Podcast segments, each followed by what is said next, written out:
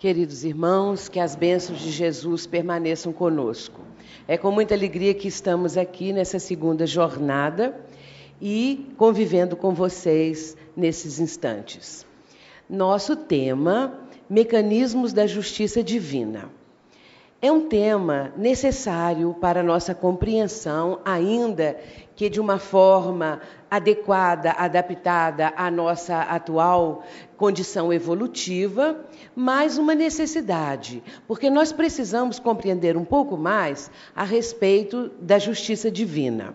Muitas vezes, os seres humanos, passando por sofrimentos, dificuldades, privações, de, é, acham que a situação que estão vivenciando é injusta. Começam então a blasfemar contra Deus, começam a sentir insegurança quanto à religião que professam. Muitas vezes as pessoas, numa fase mais dolorosa da vida, se afastam de Deus, se afastam da religião e, a partir daí, se tornam revoltadas porque não entendem como funciona a justiça divina. De maneira geral, estas pessoas acham que estão sendo castigadas. A ideia que a maioria faz é exatamente essa: que Deus está castigando, que Deus está punindo algum erro que cometeram, algum pecado que é, cometeram e sem saber ao certo no que redundaria tudo isso. Nesse caso, essas pessoas se afastam realmente da única ajuda que poderia minorar, suavizar a situação vivida, que é exatamente a proteção divina. Virando as costas, virando é, a, a sua própria presença, a sua própria mente em direção oposta àquela, que, à, àquela situação, àquela orientação que vem do alto, estarão deixando de sintonizar com o amparo, a proteção, o socorro do Pai, que sempre vem em, é, é, em ajuda aos seus filhos. Porque a justiça divina é, sobretudo, misericordiosa, é, sobretudo, benéfica para todas as criaturas. Nós espíritas temos a felicidade dessas diretrizes que a doutrina nos proporciona e, sobretudo, o conhecimento da reencarnação reencarnação. Sem a reencarnação,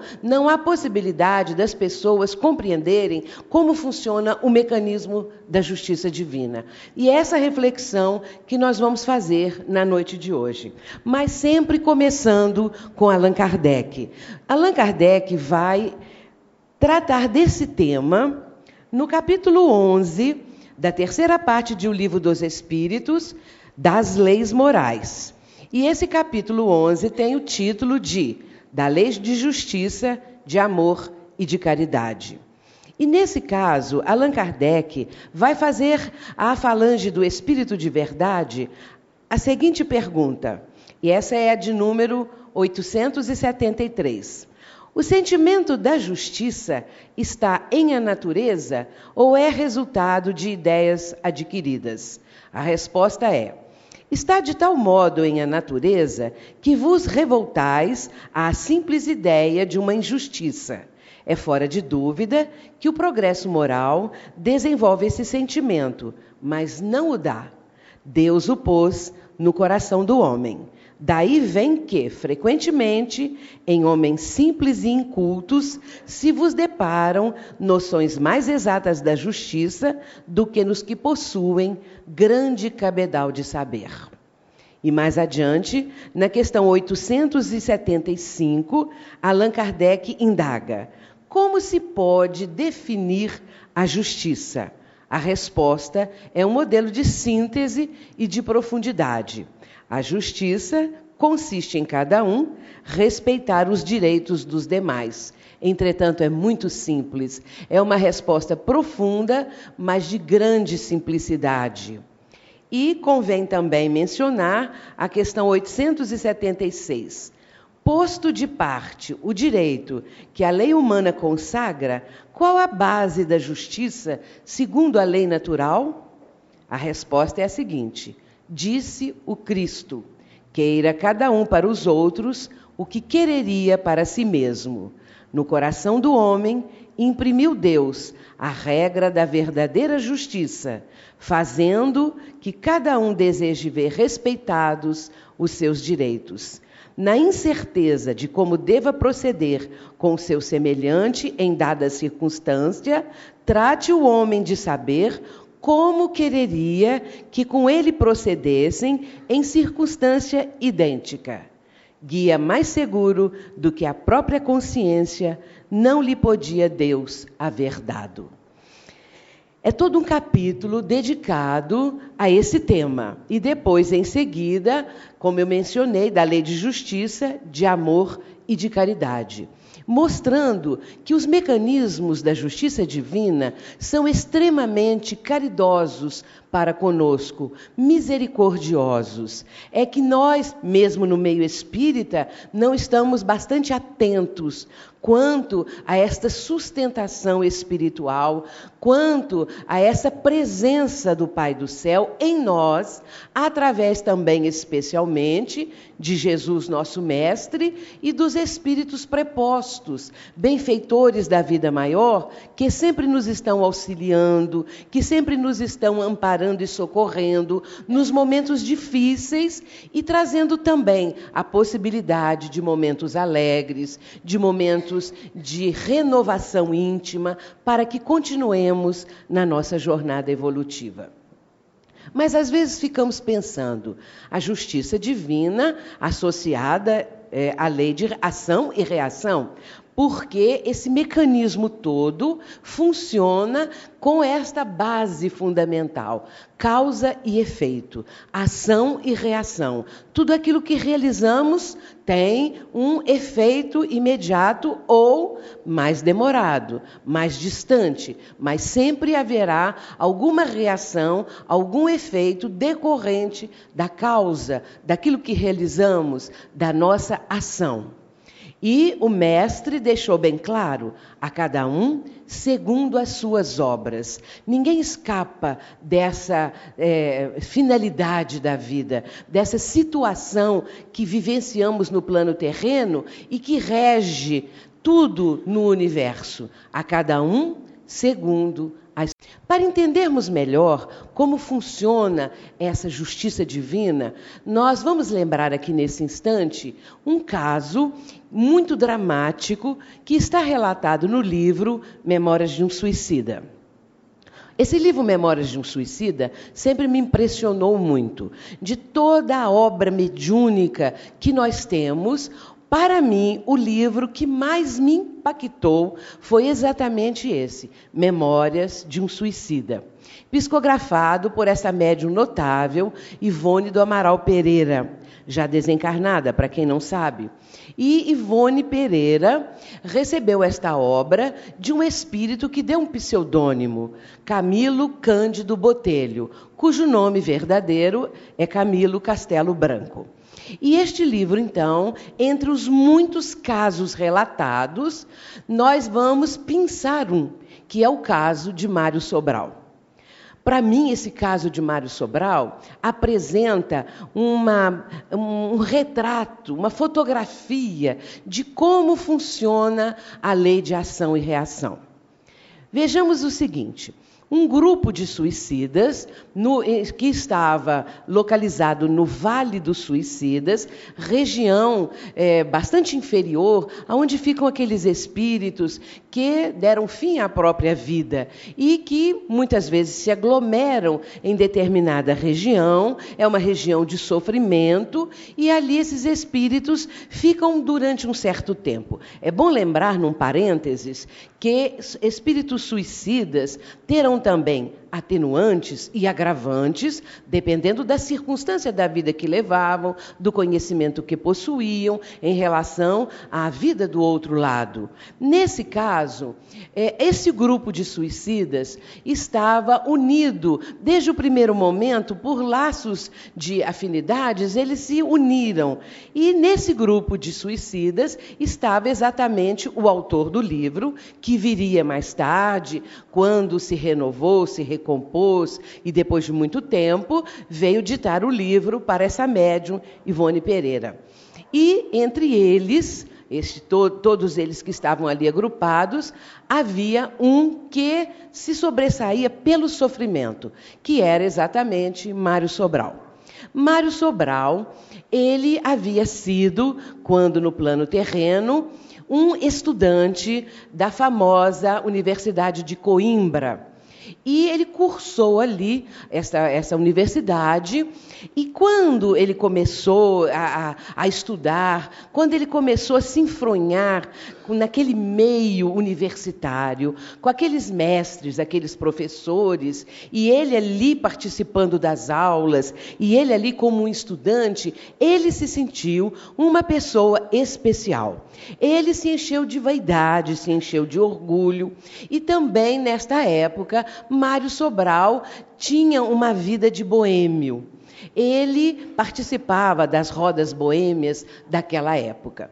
E nesse caso, Mário Sobral tinha é, muitas conquistas amorosas e vivia como um boêmio rico. Entretanto, e se enchia de orgulho da sua própria situação.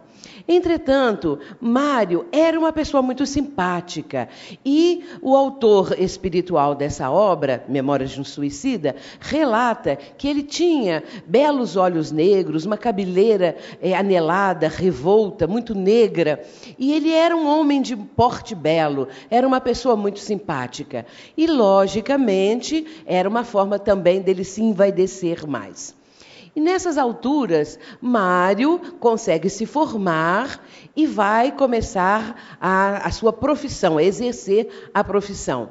E a partir daí, em dado momento, Mário vai constituir família. Ele se casa, depois ele tem filhos com essa esposa e a vida estava transcorrendo, sempre Mário levando uma vida boêmia. Até que, certa altura, Mário conhece uma mulher.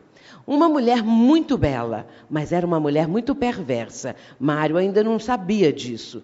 E ele vai se apaixonar por ela. Eulina é o nome dela. E naquela paixão, naquele entusiasmo, naquele envolvimento amoroso, ele abandona a família, abandona a mulher, abandona os filhos e vai viver com Eulina. Porém, Eulina só queria o dinheiro de Mário. Eulina estava fingindo uma paixão que, na verdade, ela não correspondia com a mesma intensidade do que ele. E nesse caso, ela vai extorquir todo o dinheiro que ela pôde de Mário, deixando numa situação difícil. Quando chegou nesse ponto, como é lógico que sempre acontece, ela o abandonou. Arrumou um outro mais rico e foi viver com ele, deixando Mário Sobral. Porém, Mário ficou muito desesperado, ficou é, com uma situação assim, se sentindo traído, se sentindo abandonado, se sentindo em solidão, e Mário começa a engendrar uma ideia de que ele deveria ir atrás de Eulina. Ela já estava morando com o outro, e mesmo assim, ele começa a pensar na possibilidade de ir lá e pedir a ela que voltasse, que voltasse para ele, que continuassem juntos. E ele vai. Depois de pensar bastante, um dado momento, ele vai à casa onde Eulina estava. Logicamente, quando ela estava sozinha. E chegando lá, ele vai pedir à mulher que voltasse, que o perdoasse, que continuassem juntos. E ele vai pedindo, ele vai se humilhando, ele vai pedindo a ela que retorne, de tal maneira que ele se humilhou realmente diante da mulher, porém ela começou a zombar de Mário, começou a rir, começou a dizer palavras ofensivas para ele, e ele foi ficando desesperado. Ele foi ficando revoltado com aquilo que ela estava dizendo, e essa revolta foi tão grande que de repente ele começou a agredir Eulina. E começou a esbofeteá-la, ela caiu ao chão, ele deu pontapés em Eulina e foi tomado de uma fúria tal que ali ele vai colocar as suas mãos no pescoço de Eulina e vai estrangular a mulher. Quando ele viu que Eulina morreu, quando ele se deu conta que ele acabara de assassinar a mulher que ele dizia tão apaixonado e amar tanto, ele se desespera ainda mais. E tão desesperado ficou que ali mesmo na casa de Eulina, na cozinha da casa dela, ele se enforca. Então ele mata a mulher e logo em seguida ele suicida. É claro que Mário Sobral vai é, se agregar àqueles outros que estavam no Vale dos Suicidas, porque essa é uma atração por afinidade vibratória. E Mário vai fazer parte desse grupo que nós mencionamos no início. Quando os suicidas se reúnem assim, a, a visão do, do, dos momentos que antecederam o gesto supremo, toda aquela luta, todo aquele sofrimento que cada um havia passado, é revivida continuamente por, pelos suicidas. E com Mário não era diferente. O tempo todo ele estava ali narrando a sua infelicidade, o seu drama, o abandono de Eulina, a revolta que ele sentiu e depois o estrangulamento da mulher e o seu próprio enforcamento.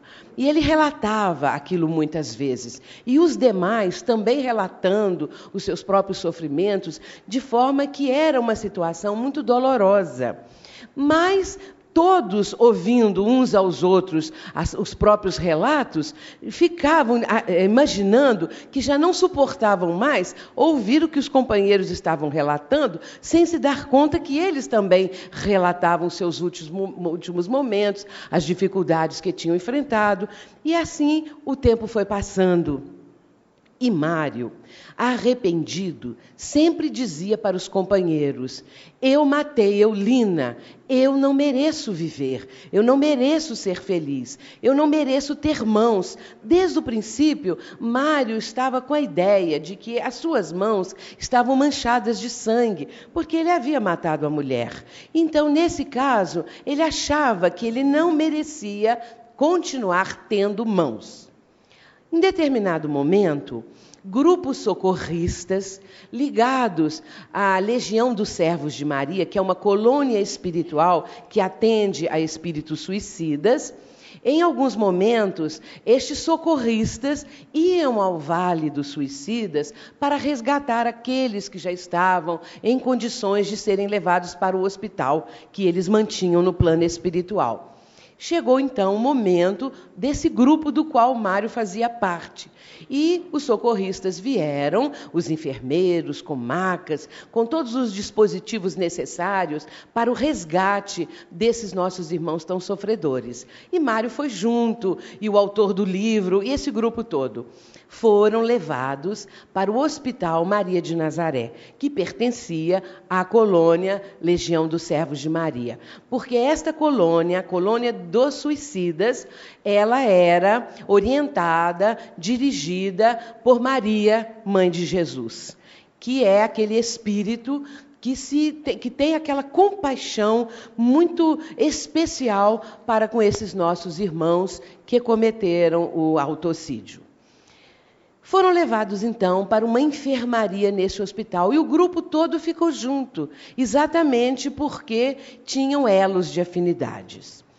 E nessa enfermaria, eles receberam um tratamento muito especial. Logo de imediato, tiveram uma recomposição do próprio perispírito, foram tratados perispiriticamente, porque o perispírito ele, é, ele evidencia o gesto cometido, da forma como a pessoa tirou a própria vida. E nesse caso, o perispírito da maioria ali apresentava as lesões próprias do suicídio suicídio que haviam cometido. E no caso de Mário também, um enforcamento e tudo mais. Então, eles começaram a ser tratados, eles receberam todo o atendimento possível, foram então encaminhados para leitos muito alvos e ali descansaram pela primeira vez depois de muito tempo. Adormeceram. No dia seguinte, pela manhã, acordaram aos poucos foram despertando, e o primeiro deles a falar foi Mário Sobral. Mário Sobral dessa vez começou diferente. Ele começou a falar com os companheiros da enfermaria da seguinte maneira: A minha mãe era uma mulher de grande sabedoria. Um, ela, embora fosse quase analfabeta, a minha mãe sabia mais, era mais sábia do que qualquer um dos meus professores da Universidade de Coimbra, porque minha mãe tinha a sabedoria da vida. Minha mãe conhecia a imortalidade da alma, tinha uma religiosidade muito profunda e todas as noites ela nos reunia, nós, os seus filhos, eu e meus irmãos, para falar acerca de Deus, para falar que a vida continua, que nós somos imortais e que continuaríamos após a morte vivendo. A minha mãe era uma mulher muito sábia. Agora eu vejo e agora eu dou valor a tudo aquilo que minha mãe me ensinou. E ele então começou a exaltar a figura materna, começou a falar dessa sabedoria que lhe era tão própria e que era a sabedoria da vida, de um espírito amadurecido, de um espírito amoroso. E ele então ia rememorando aquilo tudo e falando que ele era um desgraçado, que ele não ouvira os conselhos da mãe, que se encheu de empáfia, de vaidade, quando foi fazer o curso na universidade. E ali ele começou a cultivar uma vaidade que não o levou a nada a não ser para um momento tão infeliz quanto aquele que ele E novamente Mário Sobral vai falar que ele era um infeliz e que ele não merecia ter mãos. Todos ficaram então comentando em sequência as suas desditas, as suas desilusões, as situações em que se encontravam, mas também se sentindo bem estando ali nesse hospital. Durante um longo tempo, muito tempo, eles ficaram recebendo ajuda, socorro, é, recomposição do perispírito, até que passaram a um outro estágio, um estágio de estudo, um estágio de aprendizado. E nesses estudos que foram é, recebendo, nesse aprendizado que lhes foi sendo transmitido, Mário Sobral ficou sabendo que uma coisa que poderia acontecer com ele e com os demais era a reencarnação era o retorno à vida terrena. E que no caso desse retorno haveria o esquecimento do passado. Porque cada vez mais o remorso calcinava a mente de Mário. Ele não suportava mais aquela ideia do crime cometido, daquela covardia. Ele se dizia realmente uma pessoa muito covarde, porque Eulina estava em defesa e ele havia cometido aquela atrocidade. Então, ele se revoltava contra ele próprio, de não ter conseguido é, segurar, frear aquele seu impulso homicida e assim por diante. Ele ficou sabendo que poderia retornar e que, no caso, haveria o esquecimento do passado. E ele começou então a ter uma ideia de pedir aos instrutores espirituais a sua possibilidade de reencarnar. E tanto ele pensou nisso que resolveu tomar uma medida. Ele escreveu uma proposta, um pedido, e apresentou ao instrutor Teócrito, que era aquele que cuidava do grupo ao qual ele pertencia. Ele escreve uma carta pedindo a possibilidade de renascer que ele queria, inclusive, sofrer muito.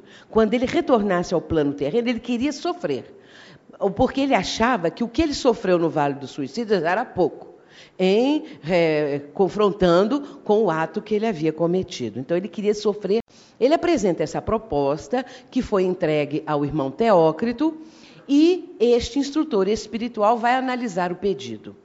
Depois de alguns dias, ele vai responder favoravelmente ao pedido de Mário. Mário foi aceito, então. A proposta dele foi analisada e houve a permissão para que ele retornasse. Ele ficou muito feliz com aquilo. E à medida em que o, o, tempo ia passando e que ele foi se preparar para o retorno num departamento próprio, da, o departamento que cuida da reencarnação nessa colônia da Legião dos Servos de Maria, Mário, então, se afasta do grupo, porque é dali, daquele grupo, ele era o único que, no momento, iria retornar.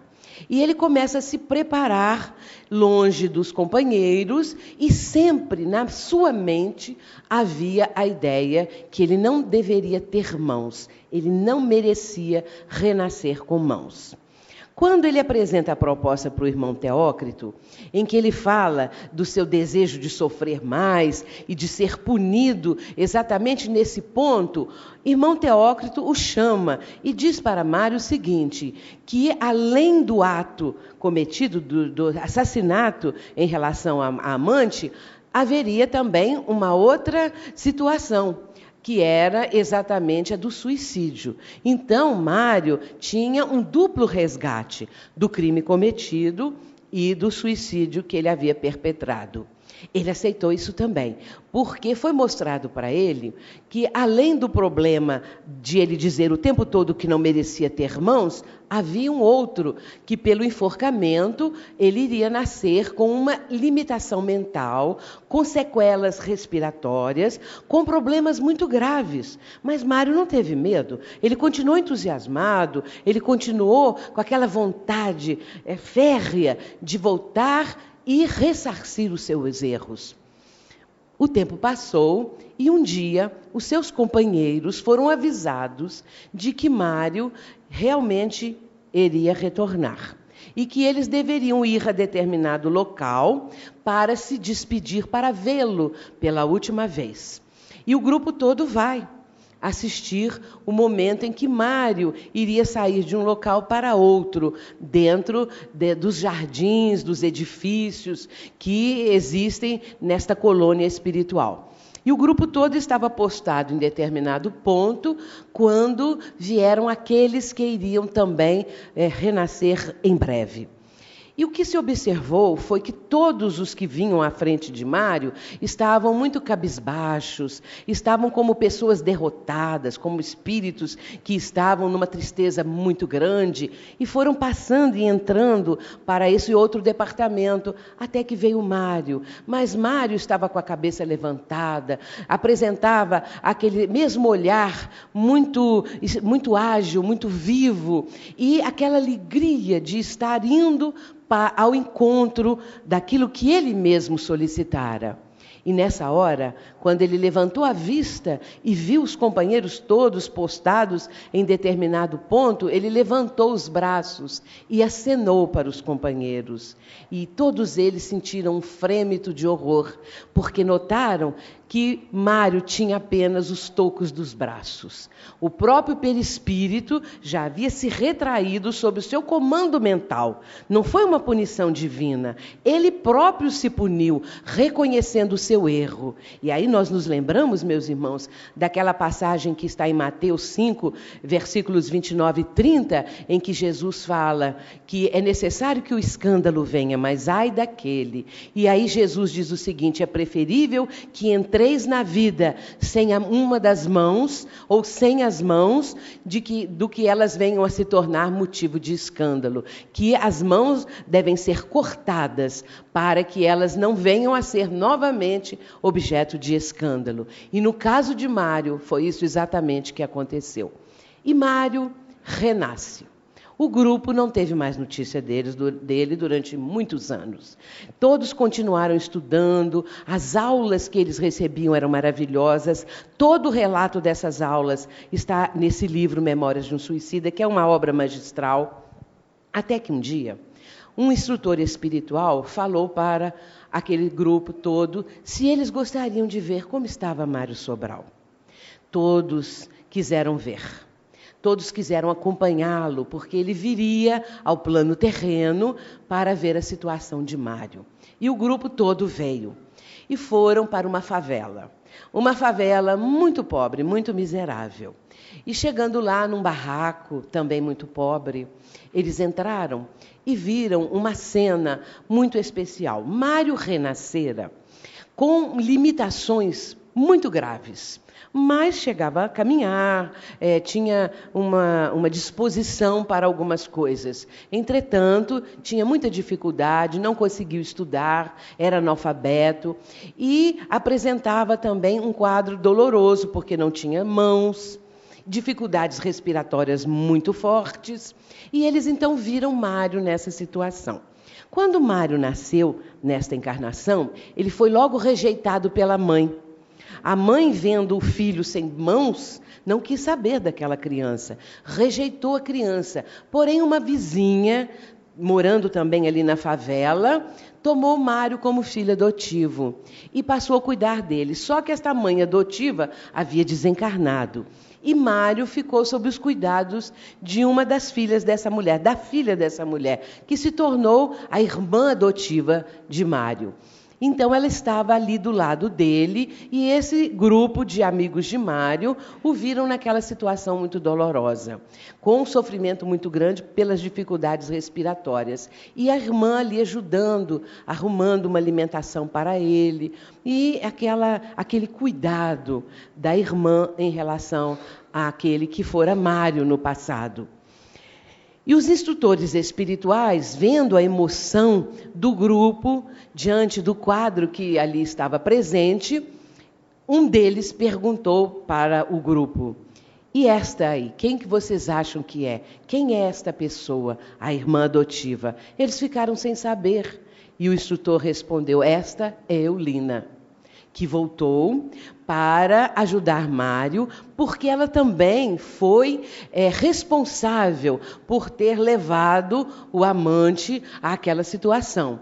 E nesse caso, depois ela aceitou retornar para juntos começarem uma nova caminhada. E ali estavam os dois, nos, né, envolvidos pelos elos de fraternidade, levando adiante a vida, com todas aquelas dificuldades.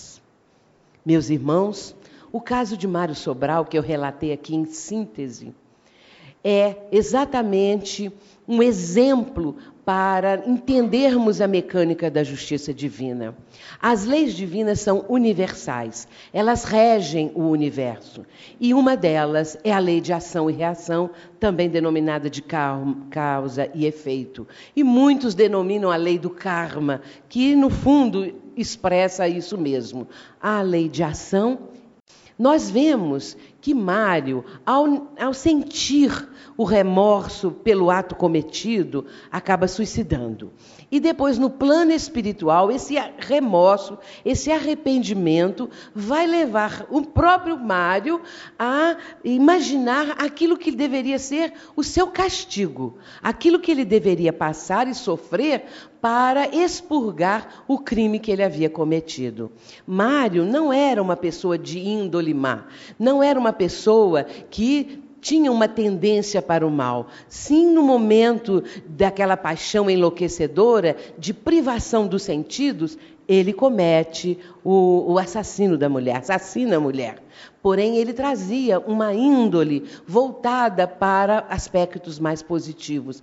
Quando ele compreende o que ele havia cometido, ele próprio imaginou a punição que ele deveria receber. E a partir daí, a sua mente começa a comandar um, e, a, e, a, enviar é, é, sentenças e a enviar determinadas ordens para que o seu corpo perispirítico pudesse então chegar àquele ponto que ele desejava. Eu não devo ter mãos. E o que acontece? O, o, perispírito foi se retraindo na região das mãos e ele ficou apenas com o toco dos braços. Nesse caso, quando ele renasceu, ele imprimiu isso no corpo físico. Mas aí nós temos que entender também que no instante da fecundação, no instante em que aquela que seria sua mãe, aquele que seria o seu pai, que ele na verdade nem chegou a conhecer, nesse caso, o espermatozoide e o óvulo, obedecendo às leis da genética naturalmente, traziam porém, as mutações genéticas necessárias para que o corpo físico apresentasse a sequela que existia no espírito. O espírito imprime no corpo perispirítico, que por sua vez imprime no corpo físico aquilo que a mente está engendrando. Nesse caso, então, o corpo físico vai ser o escoadouro dos desequilíbrios do espírito.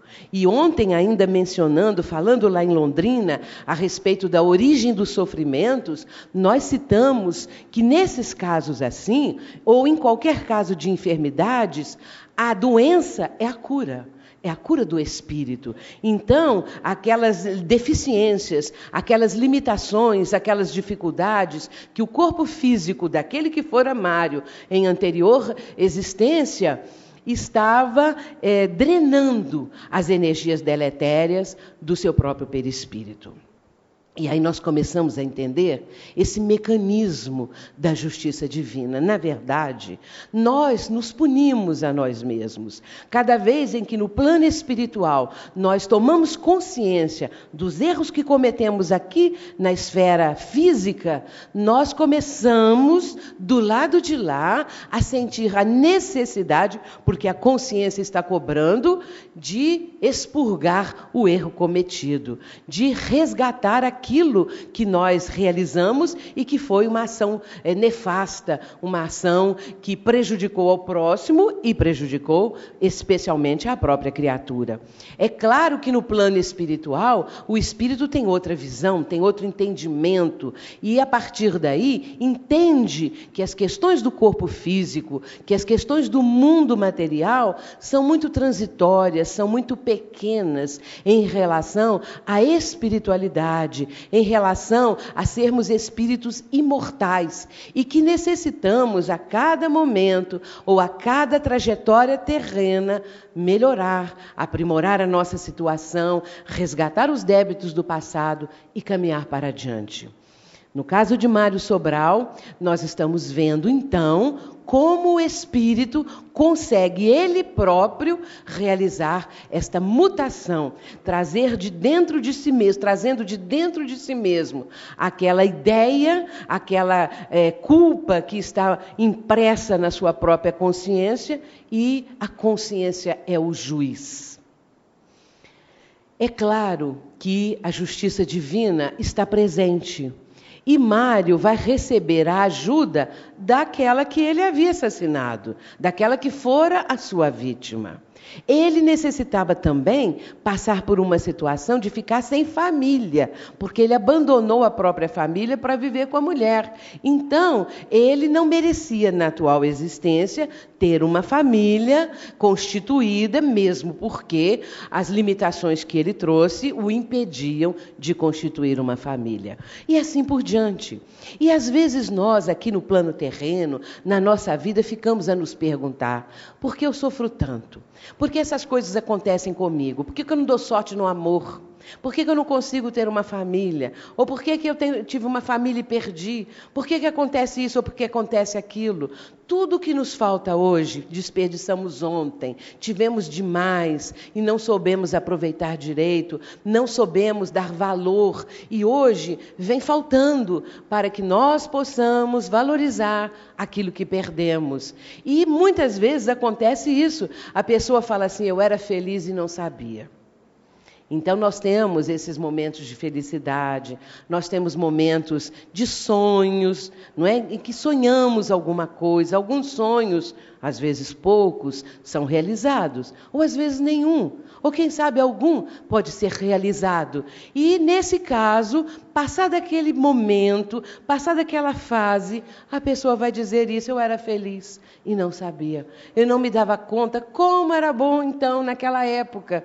Eu não sabia valorizar. E aí a pessoa acaba passando para uma outra fase, aonde às vezes ocorrem perdas, aonde às vezes ocorrem situações dolorosas, necessárias, porque nós mesmos é que pedimos, nós mesmos é que estamos atraindo com as nossas atitudes de ontem as vivências de hoje. E nós vamos encontrar em o Evangelho segundo o Espiritismo as causas anteriores das aflições. Quando a causa não está nessa vida atual, ela está na vida anterior. Porque às vezes a pessoa diz assim: Eu não faço mal a uma mosca, por que, que eu estou passando isso? Então, são frases que a gente diz ou ouvimos as pessoas dizendo e que expressam bem a situação que a pessoa está sentindo no seu mundo íntimo. Ela não faz mal para uma mosca, mas por que, ela está sofrendo tanto? Quando a pessoa não tem o conhecimento da reencarnação, quando a pessoa não tem as diretrizes que a doutrina espírita proporciona, é claro que a pessoa vai ter esse tipo de raciocínio: eu não pedi para nascer, eu não sei o que, que eu estou fazendo aqui, por que, que eu estou sofrendo desta maneira. E a partir do instante em que ela toma conhecimento da lei de ação e reação, da, do processo reencarnatório, ela vai compreender que a justiça divina é soberana. E que a justiça divina nos favorece com um outro detalhe muito importante, que é uma questão da misericórdia, porque a justiça, ela é misericordiosa, a justiça divina. E nós vamos, não no caso de Mário agora, porque Mário quis aquilo tudo de uma vez. E quando Mário recebeu a permissão para reencarnar, os instrutores espirituais que o estavam guiando ali naquele momento sabiam que ele ia ser vitorioso, porque a, a, a disposição dele era tal que ele se distinguia de todos os demais que estavam é, tristonhos, amedrontados. Mário não, ele estava firme, estava decidido. Muito bem, então, no caso quando, conforme nós estávamos falando, quando a pessoa é, está vivenciando algum tipo de situação que ela hoje não entende, mas que a doutrina espírita vem aclarar, nós vamos entrar nesse processo de compreensão que a justiça divina nos cobra, não de uma vez.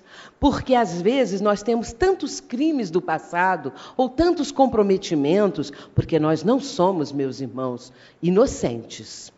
Isto é uma realidade. Então, nós temos tantos comprometimentos do passado que a justiça divina vai nos cobrar parceladamente. Nós vamos, às vezes, na reencarnação seguinte àquela em que nos comprometemos muito, resgatarmos uma parte, porque nem sempre a criatura tem condições de receber toda a, a, a, o resultado da sua ação danosa ou das suas ações danosas numa única existência. É claro que cada caso é um caso. Tudo é estudado no plano espiritual. Há uma programação no caso das provações, no caso das expiações, existe uma programação que é orientada pelos nossos mentores, que cada um de nós tem, e que vai exatamente considerar os erros cometidos e os acertos, porque nós também temos acertos. Nós não somos também é, demônios, como se diz aí entre aspas, né? Nós temos boas aquisições. Tanto é que hoje nós estamos bem melhor. Nós hoje abominamos o crime, abominamos traições, nós não queremos mais saber de determinadas condutas, intrigas e calúnias, traições. Nós hoje já evitamos tudo isto. E quando de repente fazemos alguém sofrer por uma palavra mal conduzida, mal, mal pronunciada, por uma atitude negativa qualquer, nós nos sentimos culpados. Nossa consciência pesa, porque nós não queríamos realizar aquilo, nós não queríamos falar falar daquele jeito, nós não queríamos atingir aquela pessoa, que às vezes amamos a pessoa, e de repente falamos algo do qual nos arrependemos.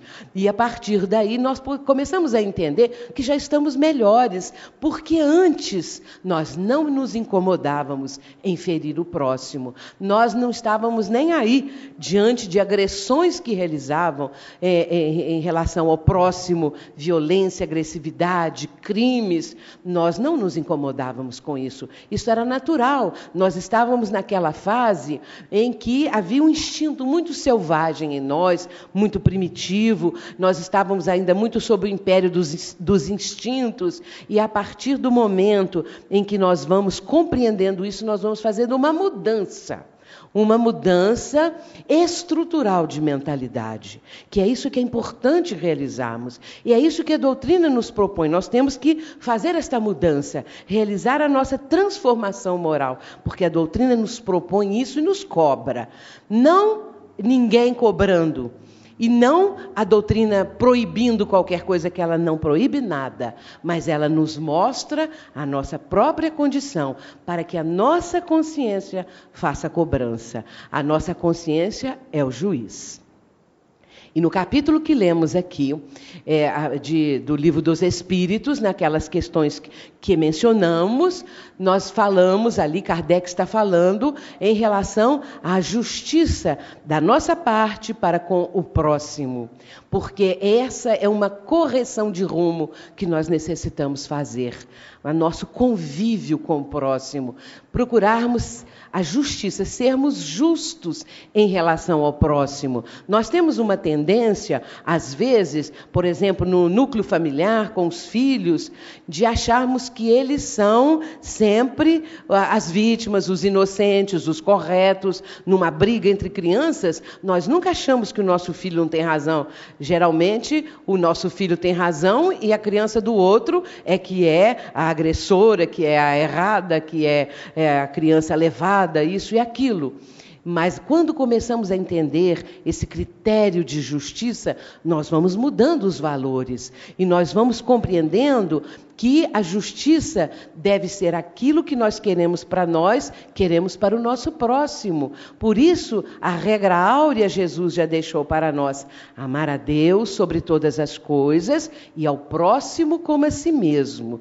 Então, se eu amo, se eu me amo, eu vou procurar amar ao próximo. Se eu quero justiça para mim, eu vou ser justa para com o meu próximo, porque a partir daí eu estou vivendo numa situação melhor para mim e contribuindo para a pacificação ao redor de mim. Aonde eu estou, no meu entorno, em volta de mim, eu estou melhorando. E melhorando, eu melhoro quem está próximo a mim. Então, esta mudança, ela é primordial, ela é necessária, a mudança dos nossos pensamentos, nossos conteúdos mentais. Como nós trazemos sequelas do passado, muitas vezes pensamentos negativos acorrem à nossa mente. E envolvimentos de espíritos que querem nos levar para os caminhos do passado, muitas vezes também acontecem. E nós somos é, envolvidos, assediados. O assédio acontece a todo instante, mas o assédio dos espíritos e também dos encarnados. Aqueles que querem levar a pessoa para determinado vício, para determinada situação negativa que vai prejudicá-lo. Então, nós recebemos convites do plano invisível e convites do plano dos encarnados. Depende de nós a escolha. A opção é nossa. A doutrina espírita, ao nos apresentar essas diretrizes maravilhosas que nos iluminam, ela nos favorece é, para uma mudança dessa mentalidade que eu mencionei e, sobretudo, nas opções. A mudança de opções. Nós vamos fazer outras escolhas. Nós começamos a escolher melhor. Mudamos, às vezes, até de companhias, porque nós começamos a querer outro tipo de convivência. Começamos a deixar o convívio daqueles que antes nós tanto é, gostávamos, que nos levavam para vícios, para determinadas condutas, que agora nós não queremos mais, porque nós estamos assimilando esses princípios da doutrina e queremos mudar. Porque, meus irmãos, nós estamos vivendo uma reencarnação decisiva como nunca tivemos em nossa vida esse convite que a espiritualidade nos faz permanentemente, esta proposta do Mestre que está ainda ecoando nos nossos ouvidos: vinde a mim, todos vós, aflitos, sobrecarregados, que eu vos aliviarei. Tomai sobre vós o meu jugo e aprendei comigo, que sou brando e humilde de coração, e achareis repouso para as vossas almas, porque comigo o fardo é leve e o jugo é suave. Esse convite há dois mil anos está ecoando na acústica das nossas almas. E Jesus nos está chamando: vinde a mim. E ele não deixa ninguém de fora, todos. Todos vós, os aflitos, os que choram, os sobrecarregados, os solitários, os desesperados, os injustiçados, os famintos de amor, aqueles que estão em situações mais dolorosas E os ditos felizes, que nós supomos que são felizes, porque às vezes olhamos assim, são os ricos, são os que estão nos prazeres da vida, que nós de repente achamos que aquilo é que é felicidade, também eles são convocados, ninguém fica de fora. Todos estão sendo convidados. E esta é uma reencarnação definitiva para nós, porque nós estamos vivendo uma época de transição como nunca houve na face da Terra. E podemos é, avaliar isto analisando o panorama mundial. O que, é que nós estamos vendo hoje? A violência graçando em níveis jamais imaginados, que ao nosso lado ela está acontecendo, junto de nós, e a mídia divulgando isto, e acontecendo mais distante a guerra, o terrorismo, pessoas, é, bombas, que hoje em dia já tem homem-bomba e agora as mulheres, para não ficar atrás, já tem mulher-bomba também, e já tem cachorro-bomba, e isso e aquilo. Então, nós vamos verificar o quê? Que o ser humano, estes que têm esse tipo de ideia, ainda estão naquela fase muito primária. Essas pessoas, elas não dão valor à própria vida e nem valor à vida do próximo. E não compreendem a justiça divina, a misericórdia divina, porque para eles Deus é vingativo, é cruel, só vão ser salvos aqueles. E eles têm a seguinte ideia: é, num, num, um lado desses terroristas, né? que o homem-bomba, aquele que se mata, se, se é, é explodido ali com a bomba e mata uma porção de pessoas, ele faz isso porque ele vai entrar no paraíso. E lá no paraíso tem 14, acho que é 14 mil virgens. 14 mil virgens no paraíso, que, aliás, entre parentes, já não devem ser tão virgens assim. Então, nesse caso, ele quer ver aquelas 14 mil virgens, para encontrar com elas, para poder usufruir desse paraíso. Então, a ideia que eles têm é essa. Agora, isto vem desde criança, eles vão sendo doutrinados uma lavagem cerebral para chegar até aí. Então, eles desconhecem esses valores. E nós sabemos, e Chico Xavier já relatava isso na década de 50. Chico Xavier, na década de 50. Eu ouvi falar muito isso no meu tempo de jovem, não em 50, mas em 51. Então, é, Chico Xavier já falava o seguinte: que é, os, a, os portões, vamos dizer, figuradamente falando, do umbral tinham sido abertos iriam reencarnar pela última vez, a última oportunidade, um grupo imenso de espíritos muito inferiores para que eles pudessem ter aqui esta última oportunidade. Claro que não renasceram todos ao mesmo tempo, ao longo desses anos, dessas décadas, e sabemos que esses espíritos estão com o último ensejo. E nós outros com uma reencarnação realmente importante na nossa vida, porque diante disso tudo, nós temos que permanecer de uma, é, numa conduta de equilíbrio, para não sermos afetados pela violência, pela agressividade, por essas maldades todas. Não entrarmos em depressão, não é, vibrarmos com ódio em relação a essas pessoas e com compreensão e procurarmos ser os pacificadores, porque para isso nós temos os recursos que a doutrina espírita nos oferece. Então, a cada dia nós estamos sendo chamados, nós estamos sendo convidados, nós já estamos sabendo, e a partir daí, responsabilidade. Responsabilidade nossa. Às vezes as pessoas acham que, sendo espíritas, é, participando já da casa espírita, que a atuação que elas exercem é muito anônima, ninguém me conhece, ninguém sabe o que eu faço. Então, se a pessoa é convidada para um cargo ou uma atividade qualquer na casa espírita, ela aceita, mas ela pensa assim: ah, isso aí não é nada, ninguém sabe que eu existo, essa coisa toda, mas é muito importante. Mesmo aqueles que não tenham cargo algum, são importantíssimos, porque lá fora Muitas vezes, a primeira leitura que as pessoas fazem do Espiritismo é na conduta do espírita, é na nossa forma de agir, é na nossa atuação na sociedade. E nesse caso, temos responsabilidade sim. Nós somos o fermento. A parábola do fermento é muito interessante. Capítulo 13 de Mateus. Esse capítulo 13, ele todo também é maravilhoso. Porque no capítulo 13, é, Jesus, é, Mateus vai registrar ali é, sete parábolas de Jesus. E todas elas se referindo ao reino dos céus. O capítulo 13 começa com a parábola do semeador. E na parábola do semeador, depois que Jesus fala, o semeador saiu a semear, uma parte do terreno, das sementes caiu ali, caiu aqui, os vários tipos de terreno e os vários tipos de, hum, de, de hum, daquelas sementes é, medrarem, algumas sim, outras não. E até em certo ponto Jesus para. E quando ele para de falar acerca da, dessa parábola, os discípulos vão perguntar: Senhor, por que falais por parábolas?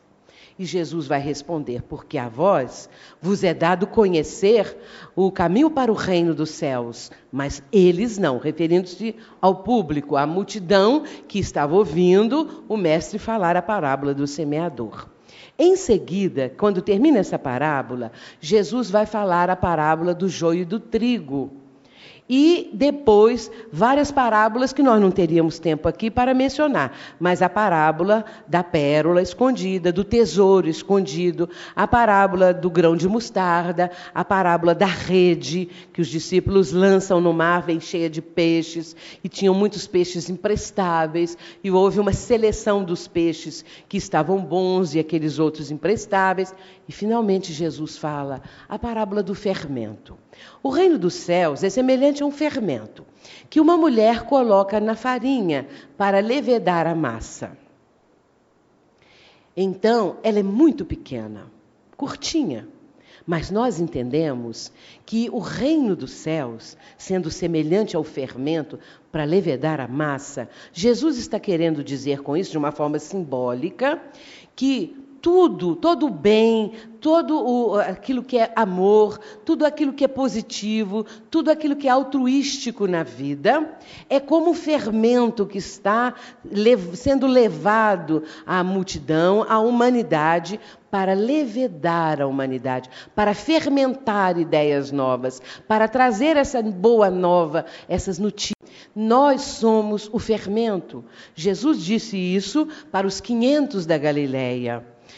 quando ele vai se materializar e aparecer para eles. Quem narra isso é Humberto de Campos, no livro dele, Boa Nova, que é um livro maravilhoso, psicografado pelo Chico Xavier. Então, nesse livro Boa Nova, Humberto de Campos vai relatar o momento que Jesus apareceu para aquele grupo de 500 que ali estavam, ansiosos, porque todos já sabiam que Jesus iria aparecer. Houve, assim, uma expectativa muito grande, mas, sobretudo, uma certeza que naquela tarde Jesus ia aparecer para eles, como de fato apareceu. E a certa altura, Jesus vai dizer em relação à multidão que é, nós, que, a, que, todos aqueles que ali estavam, seriam o fermento novo, levando a ideia nova. E esta ideia é que fermenta outras ideias. E assim é a doutrina espírita. E assim somos nós espíritas. Onde quer que estejamos, nós exercemos o papel do fermento quando nós falamos alguma coisa acerca da doutrina ou quando agimos mostrando a conduta do espírito. É difícil? É fácil? Pode ser difícil, pode ser fácil em alguma circunstância, em algum momento, mas não é impossível. Então, nós temos que fazer essas tentativas de buscar uma conduta melhor, uma ação positiva, porque nós precisamos fermentar ideias. Isso é muito importante. E cada um de nós tem um papel, cada um de nós tem uma responsabilidade. Por isso, Jesus está dizendo: Vinde a mim todos vós. Aflitos, sobrecarregados, desesperados, depressivos, doentes, enfermos da alma, todos. Ninguém fica de fora. Vinde a mim todos vós, que estáis nessa situação que mencionamos, que estáis aflitos e sobrecarregados, que eu vos aliviarei. Interessante que Jesus não promete a cura, eu vos curarei. Não. Eu vos aliviarei, porque Ele estará suavizando as, os sofrimentos acerbos, as dificuldades, as lutas, que eu vos aliviarei.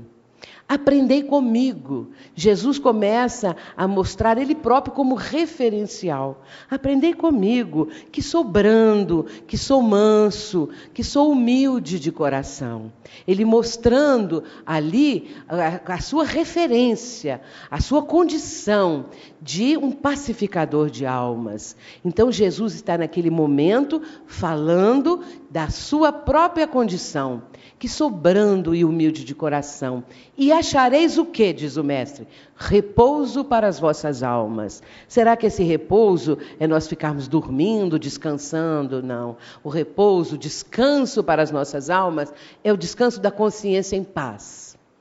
Quando nós temos a consciência pacificada, do dever cumprido, nós repousamos em paz. A consciência cheia de remorsos, culpas, a pessoa que não se auto-perdoa, que enxerga e é rigorosa consigo mesma, não se dando outra oportunidade, não se auto-perdoando, não compreendendo suas próprias limitações e cobrando e cobrando, esta pessoa não consegue dormir. Então, essa pessoa tem a consciência de culpa, e essa consciência de culpa vai ferir profundamente a própria pessoa. É claro que devemos reconhecer as nossas culpas, ou seja, quanto nós nos comprometemos em relação à misericórdia divina, justiça divina, mas ao mesmo tempo devemos entender as nossas limitações e caminhar para frente, não ficar o tempo todo exigindo muito de nós e do próximo, porque tem pessoas também que exigem de si mesmas, mas exigem demais do próximo, são rigorosas demais e nesse caso as cobranças muitas vezes acontecem no círculo familiar. E a pessoa cobra, cobra, cobra, mas às vezes não cobra de si mesma. Ou também pode acontecer que ela cobre de si mesma e aí por isso ela cobra dos outros. Então Jesus está dizendo: achareis repouso, descanso para as vossas almas. Por quê? Porque comigo o fardo é leve e o jugo é suave. Aprendei comigo, sou brando e humilde de coração, achareis descanso para as vossas almas, porque comigo o fardo é leve. Que fardo? Das provas, da, de tudo aquilo que trazemos do passado, de todo o nosso acervo. Nós hoje somos, como diz Joana de Ângeles, a síntese de todas as nossas experiências do passado. Hoje nós somos a síntese de tudo isso. E aqui estamos nessa vivência importantíssima para nós. Então, é, o Mestre está falando que com ele o fardo fica leve. E certa vez Jesus disse: Quem quiser vir até mim, tome a sua cruz e siga-me. A cruz é o fardo.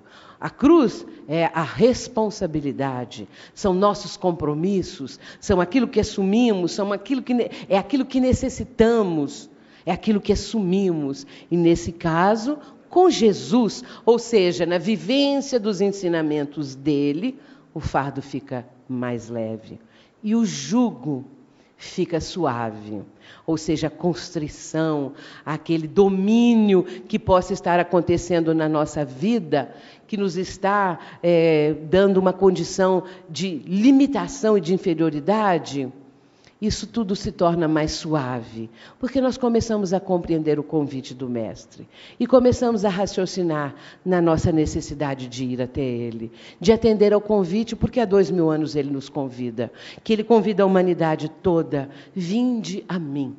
É importante irmos. Mas como vamos?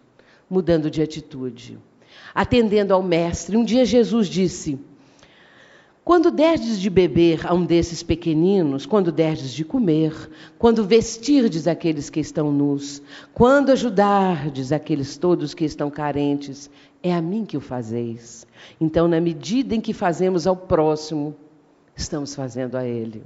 Jesus bate à nossa porta e está dizendo permanentemente: Vinde a mim. É importante irmos até Ele, é importante ouvi-lo, atendê-lo, porque no passado nós fazíamos ouvidos de mercador, como se diz. Nós não atendíamos, nós tentamos de todas as maneiras abafar esta voz. E hoje ela nos é extremamente benéfica, extremamente bem-vinda. Venha, Senhor. Porque nós necessitamos da tua presença e nós necessitamos caminhar contigo. Mas o importante é irmos, não virarmos as costas para o Mestre. Vinde a mim todos vós, que possamos ir, meus irmãos, todos nós, é muito importante. E que no movimento espírita nós estejamos unidos, pacificados, caminhando, como diz uma música que acho que até é bem antiga, não sei se conhecem, ombro a ombro, lado a lado, para chegarmos até o Mestre. Que assim possamos fazer e que a bondade e a misericórdia divina possam ser percebidas na vida de cada um, porque a vida vai se tornar muito melhor. Que Jesus nos abençoe. Muita paz.